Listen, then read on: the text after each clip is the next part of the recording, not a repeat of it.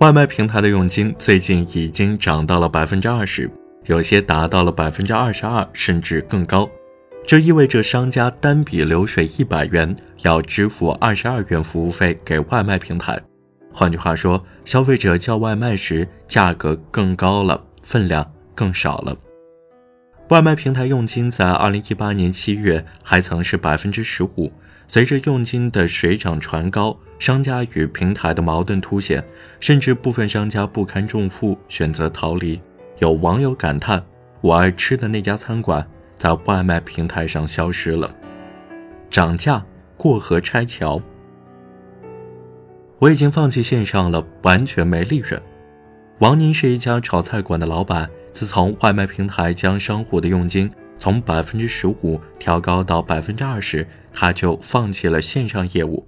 一单堂食二十五的单，经过满减和红包之后，线上卖十二元，本身就比堂食降低了百分之五十，再付给平台百分之十五的佣金，最后商家只收八块左右都不够成本。如今佣金再上调到百分之二十，线上订单盈利点几乎为零。以前平台还会给商家补贴，可是现在狼多肉少，方宁说几乎等于没有了。一边是老商家决绝的离开，一边是新商户入驻的犹豫不决。平时顾客堂食消费四十元，商家赚二十元，但是上了美团之后，商家要付百分之二十的佣金，顾客想吃同样量的东西需要支付六十元，商家却只能赚十元。一家新开张饭馆的老板分析：“我们算了好久，觉得并不划算，不想做，但好的顾客都问。”觉得居民区附近你不做外卖显得不合群，赚的少不想做，这不是个例，而是商户的普遍心声。不过上有政策，下有对策。商家表示，部分商户会选择调高线上的单价以减少损失，更有甚者会在商品的分量上做手脚，羊毛出在羊身上，最终成本还是会转嫁到了消费者身上。此外，部分商家在与外卖平台合作之余，还开拓了自己的线下电话订餐业务，就是最原始的外卖送餐。我们自己接单，自己送餐，赚的都是自己的。饺子店老板志强说：“市场竞争激烈，生意越来越难做。其实，商家入驻外卖平台的时候，可以选择自行配送或者平台配送。自行配送的话，平台收取的佣金百分之三到百分之十不等。”平台配送佣金则收取百分之十五到百分之二十五不等，但远距离配送，多数商家力不从心，不得不依赖平台。除了平台本身的佣金上调压力，在外卖平台这个生态圈里，商家之间也存在着激烈的竞争。为了最大限度地提高订单量，平台鼓励商户做满减活动，同时还推出了竞价排名机制。据一商户透露，如果排名靠后，平台有权要求其退出平台。叫过外卖的人都知道，满减就是满多少减多少。看似简单的满减，难倒了一批小商户。有些商家为了刷单抢排名，经常满二十八减二十二。对小本经营的店，这简直就是自杀式的营销。这种竞争搞坏了市场风气。志强表示玩不起，打算放弃做线上满减活动了。理论上，商户可以自主选择是否做满减活动，可现实是不做就没有竞争优势，吸引不到用户，进而影响订单量，排名就会靠后，收益自然会减少，恶性循环。而竞价排名理论上的衡量标准是订单量和消费者的评价，但实际上也是可以在后台付费操作，类似于百度的推广。饿了么和美团平台上的入驻商家都超过三百万。换句话说，如果商家不花钱，在几百万个商家排名里，用户很难看到你，又谈何盈利？上涨的佣金，争不起的排名，难以负荷的满减活动，随便一样都让一家普通的店面难以消化。可即便如此，仍有超过五百万家商店在平台上硬撑，不赚钱，为什么不离开？在被问及这个问题的时候，不管是离开了的还是留下的，所有的商家回答惊人的一致：抢占市场。中国互联网络发展状况统计报告关于网上外卖的统计显示，截至二零一八年六月，我国网上外卖用户规模达到三点六四亿，其中手机网上外卖用户规模达到三点四四亿。市场的确有足够的诱惑力，不做就等于你放弃了市场，早晚要萎缩；做却又不赚钱，全靠强撑。多家商家表示，一单赚一块钱都是多的。有商家抱怨，平台简直是卸磨杀驴。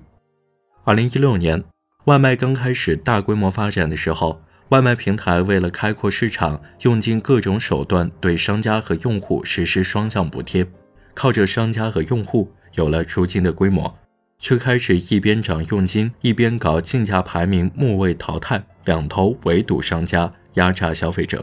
然美团的工作人员曾在接受央视采访时回应，有商家退出平台的原因很多，有的是因为店铺转让以及合约到期，另外就是一些商家本身的竞争力不强，退出是市场优胜劣汰的结果。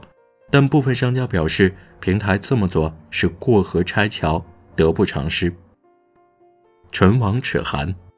外卖是在互联网红利期发展起来的产物，发展初期避免不了要走烧钱补贴、跑马圈地的老路。可如今，无论是市场份额还是口碑，外卖行业都趋于稳定。平台的发展诉求也从抢占市场过渡到了实现盈利。虽然美团工作人员在接受央视采访时回应，提高佣金主要是因为公司运营成本以及人工费用增加。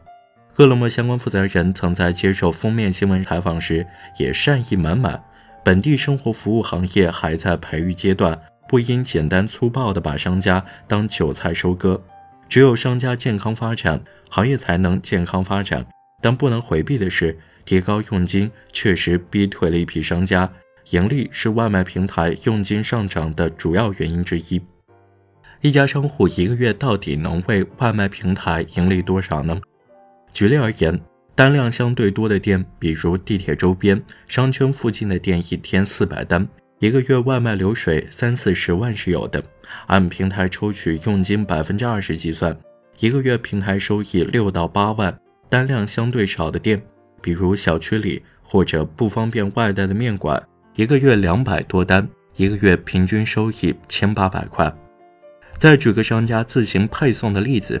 例如，商家每天有六十单，自行配送比平台配送平均一单按节省五元计算，一天三百元，一年可节省十万元。目前一半以上专做外卖的商家，一年的净利润还不到十万元。商家的盈利能力直接影响平台的收益，这似乎就不难理解为什么会存在竞价排名优胜劣汰了。没有价值的商家会被平台毫不犹豫地抛弃。当平台和商家是利益共同体，哪一方伤着了，这个生意都不可持久。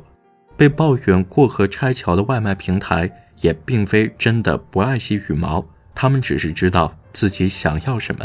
走访的用户中，几家在三年以上的老店，佣金仍维持在百分之十五，没有上涨。那些连锁经营的商家，影响也不大。调整佣金似乎只是针对新的个体小商户，利益之争总是弱肉强食。商家在考虑如何活下去的时候，平台考虑的是该让谁活下去。对于平台而言，核心用户层始终不会被抛弃，因为要保证收益。最危险的还是那些自身盈利都困难的小商家。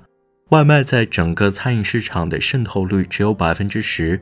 外卖行业仍方兴未艾，但任何一个行业发展过程中都不可避免的要经历几次洗牌，方能大浪淘沙。目前，美团、饿了么在外卖市场的交易额总比高达百分之九十五，外卖市场已经形成了双寡头垄断局面。如果说平台的厮杀是外卖行业的首轮洗牌，那如今格局初定，身处其中的商家们正经历着。便是外卖行业的二次洗牌。送不起的盈利能力弱的营销能力差的都将被洗出外卖市场。这是外卖平台发展诉求改变的结果也是市场自我调节的结果。